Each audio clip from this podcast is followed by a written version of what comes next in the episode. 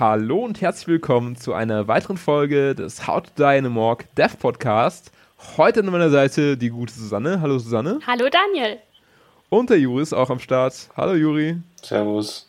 Hey, ähm, ja, wir haben es in der letzten Woche ein bisschen genauer gehabt äh, Richtung Grafikdesign. Da könnt ihr gerne noch mal reinhören. Das war, glaube ich, Folge 3, wenn ich mich nicht irre. Und ja, das war doch eine ganz genüssliche Folge, oder Juri? Ist auf jeden Fall eine Empfehlung deinerseits. Klar. Klar. Klar. klar, klar. äh, aber die letzte Woche oder vielmehr vor allem diese Woche stand auch in einem Fokus einer anderen Sache und da wollen wir uns auch mal ein bisschen bedanken. Äh, vielleicht auch bei den Zuhörern, die jetzt über Gamers Global hierher gekommen sind, weil wir hatten da eine schöne Story drauf. Ähm, ja, vielleicht Susanne, kannst du ein bisschen was erzählen, wie es du so wahrgenommen hast und ähm, ja. Ja, äh, also ich habe es ja erst gestern selber ganz spontan mitbekommen, quasi, dass da plötzlich über uns berichtet wurde und dass wir dann auch noch genau auf der Titelseite gelandet sind im Internet. Das war schon ziemlich krass. Ich habe mich riesig gefreut darüber. Ja, äh, war auf jeden Fall eine richtig coole Sache. Also da findet ihr auch so ein bisschen ein paar noch mehr Informationen. Wir verlinken einfach den Artikel unter dem Podcast. So könnt ihr auch mal reinklicken, mal selber schauen, ob euch das Ganze taugt. Und auch vielen Dank für die ganzen Kommentare. Ich glaube, über 20 Stück sind es jetzt schon. Also ähm, ja, war auch zum Beispiel dabei ein kleiner Lob für uns Richtung Podcast. Hat einfach jemand gemeint, ja, es, er findet es das sehr spannend, dass wir da auch so ein bisschen Hintergründe zur Entwicklung berichten und da einfach sehr offen damit umgehen. Und ja, freuen wir uns, dass ihr da äh, so aktiv dabei seid. Und äh, jetzt, wo wir gerade schon beim Thema Kommentare und Fragen und so sind, wenn ihr denn Fragen habt zu unserem Spiel oder zu dem Podcast hier, dann gerne her damit an podcast at äh, ist eben auch unter dem Podcast-Eintrag eben alles äh, genau beschrieben, wie ihr die uns kontaktieren könnt. Und ähm, ja, am Schluss gehe ich nochmal genauer drauf ein, was ihr denn uns für Fragen vielleicht für die nächsten Folgen stehen, stellen könnt. Ähm, genau. Und, äh, ja, Juri, ich leite mal zu dir über. Was haben wir denn heute uns für ein Thema rausgepickt? Unser Thema bist du heute. Okay. Und wie du unser Spiel mit dem RPG-Maker so aufbaust. Das äh, sp klingt spannend, klingt spannend. Äh, hast du da schon dir was überlegt, was du mich fieses tragen möchtest? Oder du, Susanne, vielleicht? Oder soll ich allgemein ein bisschen schildern, was, was, was ich so ein bisschen mache? Oder also, wollt ihr direkt schon losstarten, die Fragerunde? Susanne, hast du was? Also jetzt spontan für den Anfang nicht, deswegen wäre, also wenn, wenn du was hast, dann gerne. Ansonsten wäre mein Vorschlag, Daniel, erzähl doch selber erstmal ein kleines bisschen und dann schießen wir mit fiesen Fragen rein. Ich habe eine okay. Frage. Ja, cool, Jule. Dann, dann los. Dann los wie, wie kommst du auf den RPG-Maker? Oh ja, das ist eine lange Geschichte, das ist auch eine gute Frage. Ist, ähm, war damals so auf der Bravo Screen Fun, war damals äh, Vampire's Dawn drauf. Äh, auch ein RPG-Maker-Spiel, ich glaube mit dem 2000er gemacht, RPG-Maker 2000, also sehr, sehr äh, lange her, das Ganze, schon über 15 Jahre wahrscheinlich. Und ähm, bin damals halt mit in Berührung gekommen, habe gesehen, okay, das wurde irgendwie mit einem kleinen Tool gemacht, ähm, aus Fernost und ähm, der RPG Maker war damals auch so, dass er der nur in Asien verfügbar war, in England und äh, ja, Übersee allgemein und auch in Deutschland hier überhaupt nicht verfügbar, sondern nur halt illegale Versionen, so äh, German Translation Hacks, Hacks, und so weiter. Also richtig kommerziell konnte man da seine Spiele damals eigentlich noch nicht vertreiben damit. Das war alles noch so ein bisschen, ja, so ein bisschen dirty und ein bisschen im Graubereich alles.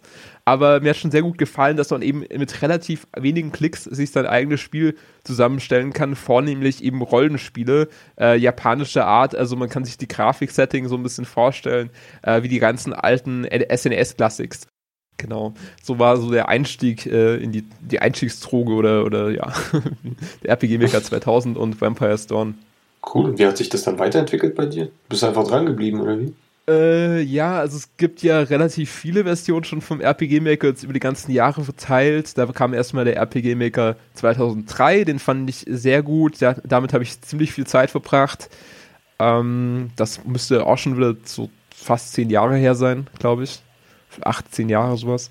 Und ähm, ja, danach war es erstmal eine Zeit lang sehr ruhig und jetzt vor einigen Jahren, also genau 2015, Ende 2015, kam dann ein RPG Maker MV raus und das ist auch der Maker, mit dem wir jetzt unser aktuelles Spiel entwickeln, unser 2D-Adventure-Game.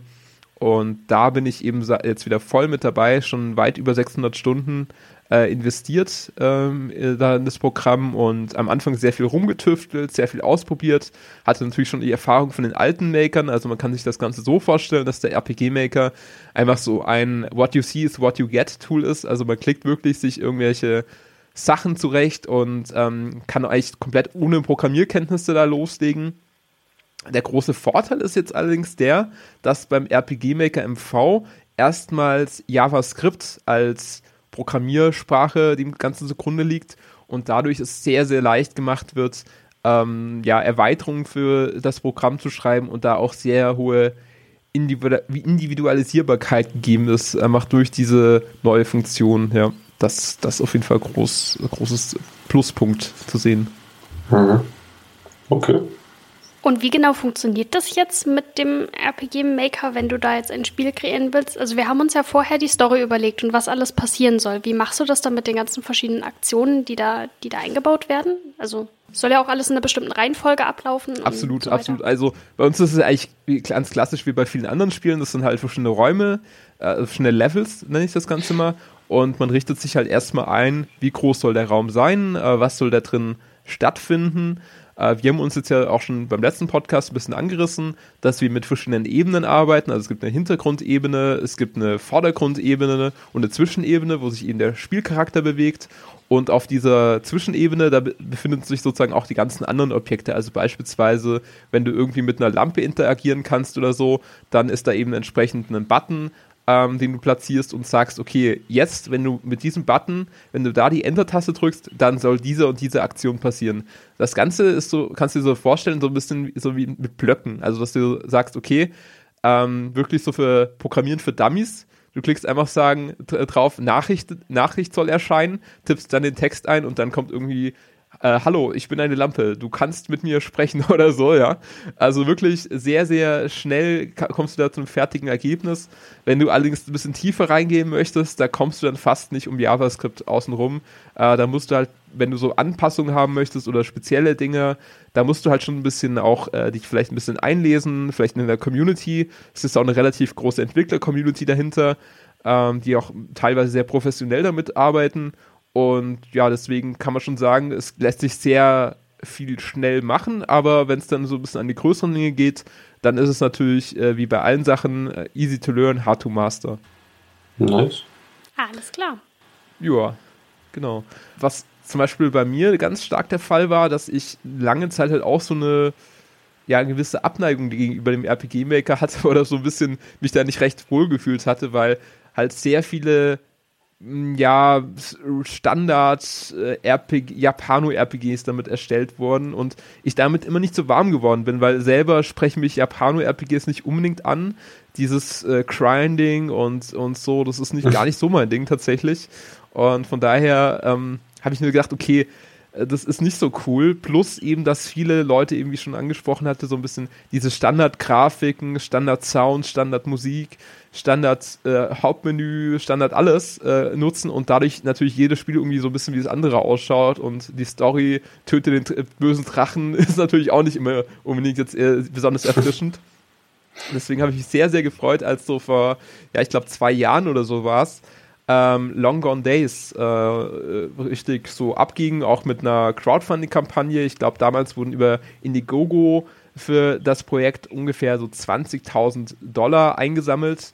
Und bei Long Gone Days, da handelt es sich einfach um ein Spiel, wo einfach die Entwicklerin halt auch gesagt hat, okay, ich kann äh, gut Grafiken zeichnen, ich mache da auch so ein bisschen was Richtung Pixel Art, ähm, bringe da einfach sozusagen eine neue Dimension auch in den RPG-Maker rein. Klar, es gab auch schon davor äh, Spiele wie To the Moon oder so, die auch mit einem RPG-Maker erstellt wurden, natürlich auch dafür gesorgt haben, dass der RPG-Maker auch ein bisschen von diesem Image wegkam, dass es irgendwie damit sich nur so clicky-bunty-Spiele erstellen lassen und, oder halt Japano-RPGs. Äh, und, äh, aber Long Gone Days war tatsächlich auch für mich so der Auslöser, wo ich gesagt habe, okay, mit dem RPG-Maker, damit kann man wesentlich mehr machen als nur, sage ich mal, diese kleinen, kleinen Spielchen. Und ähm, das, das war für mich schon so der ausschlaggebende Punkt, wo ich gesagt habe, yo, mhm. geil. Äh, jetzt können wir schauen, äh, welche fähigen Leute finde ich noch, äh, die da dran mitarbeiten würden an dem Projekt. Und äh, da kam es so, dass wir alle drei oder vier oder fünf, wenn wir den Alex noch mit reinnehmen,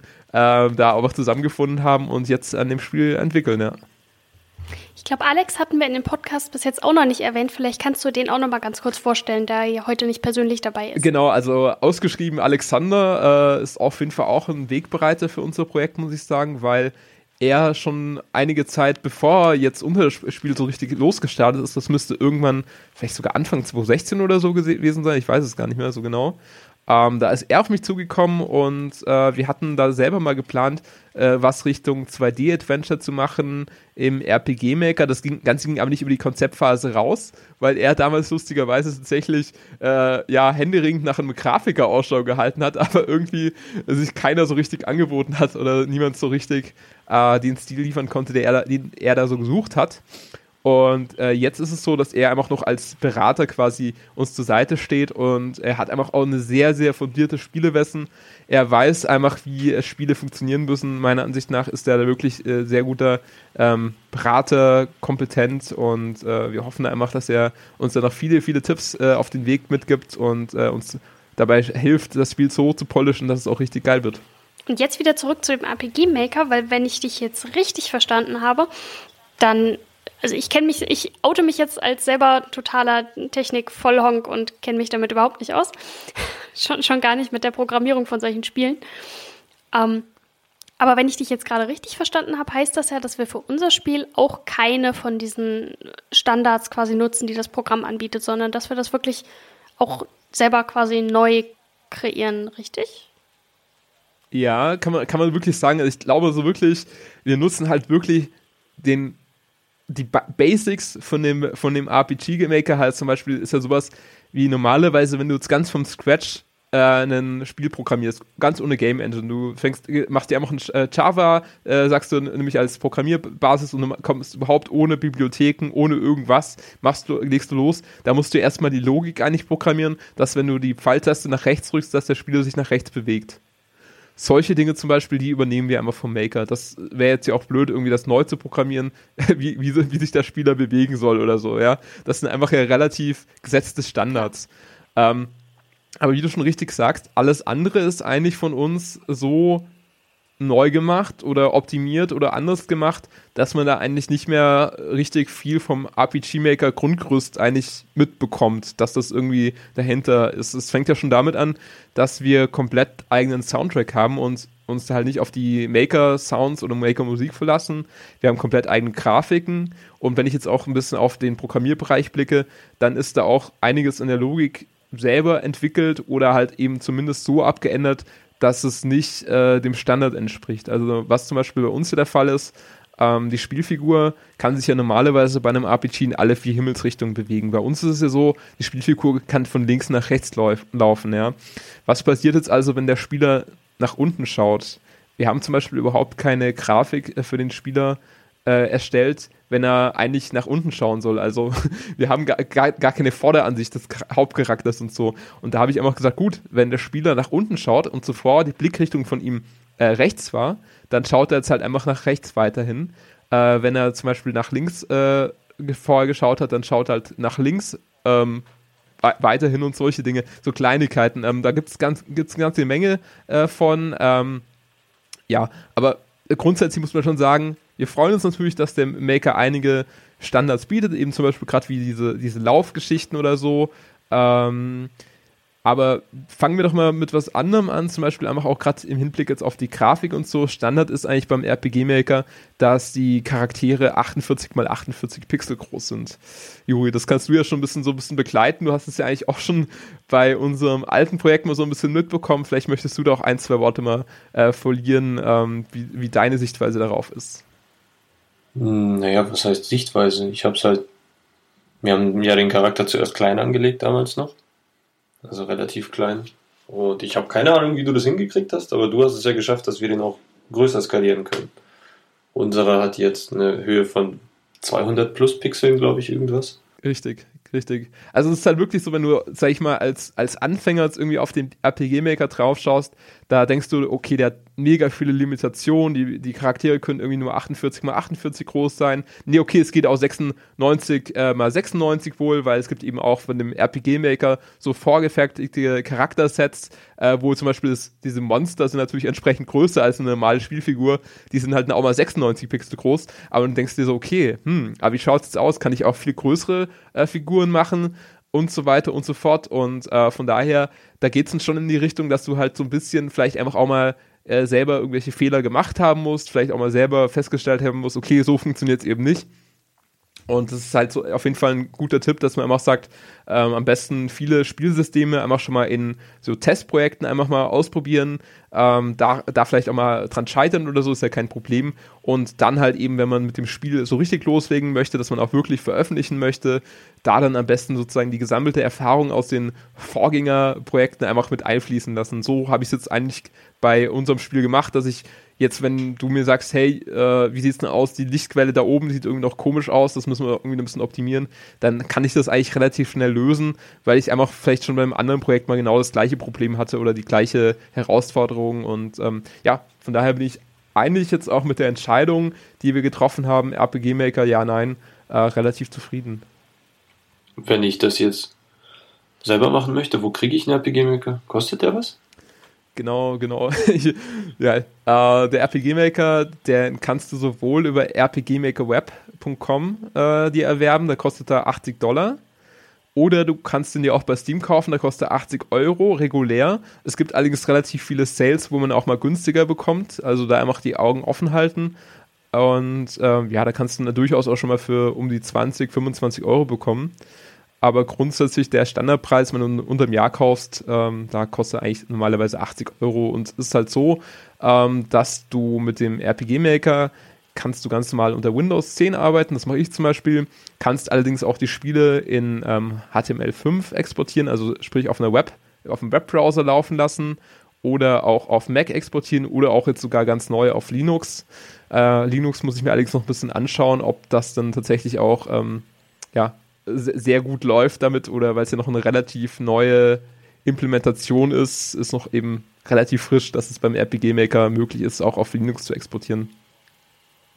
Genau das, das soweit dazu. Vielleicht noch äh, für die Leute, die sagen, okay, ich finde es vielleicht gar nicht so interessant, irgendwie PC-Spiele zu programmieren. Ähm, das Ganze geht auch so, dass du über das Intel XDK beispielsweise auch die, auf Mobile gehst, also auf iOS und Android.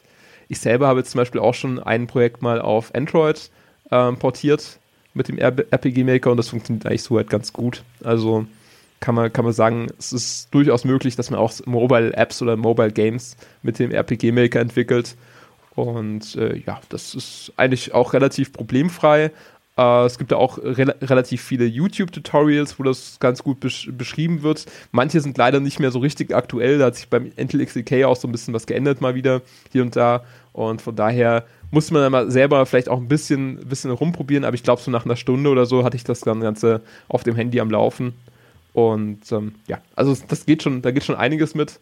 Äh, und auch das Coole halt dran ist beim RPG Maker MV, bei den Folgenden war es zum Teil auch schon möglich. Man kann eigentlich die Auflösung relativ frei äh, festlegen. Also wir haben uns jetzt bei How to Dynamorg gesagt, okay, wir machen das Ganze mal auf 720p Auflösung und ähm, aber hochskaliert auf 1080 sieht das auch ziemlich geil aus. Also das sind halt die Pixel dann ein bisschen größer. Äh, wer sozusagen noch mehr Retro haben möchte, spielt das Ganze einfach im Vollbild äh, hochskaliert und die anderen, die anderen können es ja einfach in 27p genießen. Klingt gut. Cool. Ähm, ja, äh, cool. Hoffe, hoffe, ich konnte euch so ein bisschen äh, was Einblick geben in das Ganze. Und äh, falls die Zuhörer noch Fragen haben sollten oder irgendwie Anmerkungen, äh, gerne eine Frage stellen an podcast at howtodynamorg.de. Äh, E-Mail-Adresse, wie gesagt, verlinkt unter dem Podcast.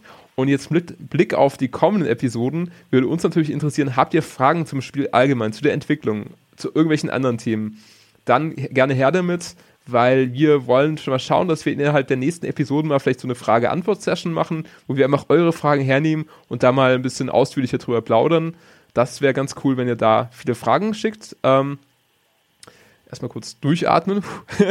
Geschafft. Und äh, der, der nächste, das nächste Ding ist, wo ich mir sage, was vielleicht auch mal ganz spannend wäre, als nächste Episode vielleicht sogar, dass wir einfach hingehen und uns mal berichten über den Entwickleralltag. Also zum Beispiel, welche Sachen haben wir in den letzten Tagen gemacht, äh, wo sind Probleme aufgetreten, einfach mal so ein bisschen von der, frei von der Leber, was so ein bisschen aktueller ist und unabhängig jetzt, sage ich mal, von den Departments, Art oder Musik oder jetzt hier auch Programmierung, äh, das wäre vielleicht auch mal ganz spannend. Aber wie gesagt, Feedback ist natürlich immer ganz gerne gesehen, äh, sei es jetzt auch bei Facebook, da haben wir auch eine eigene äh, Fanpage für unser Spiel eingerichtet, da gerne natürlich auch mal vorbeischauen. Ansonsten für die Leute die da draußen, die da auf ähm, iPhones unterwegs sind oder irgendwie allgemein auf Mac und so, die können natürlich auch gerne den Podcast bei iTunes abonnieren, bewerten, rezensieren.